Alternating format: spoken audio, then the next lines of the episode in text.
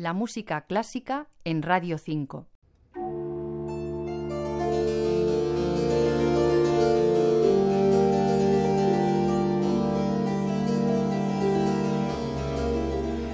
Leo en una poética crónica del otoño firmada por Elena Sánchez, una crónica de la agencia EFE, que Marte y un Júpiter brillante van a dominar por este orden el otoño de 2012 y sus 89 días.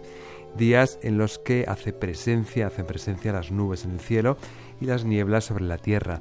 En septiembre y octubre, explica ese texto, el agua todavía está caliente por los rayos de sol y las noches, al ser más frías y largas, condensan la humedad. Esa es la explicación de la niebla. Veremos cómo el sol sale cada día más tarde y se despide cada tarde antes.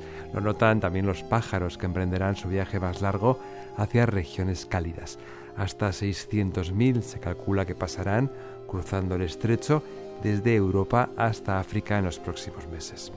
Y lo notamos también el otoño porque por estas fechas escuchamos aquí el otoño, el concierto de otoño de las cuatro estaciones de Antonio Vivaldi, hoy con una versión de 2012 firmada por el conjunto Forma Antigua.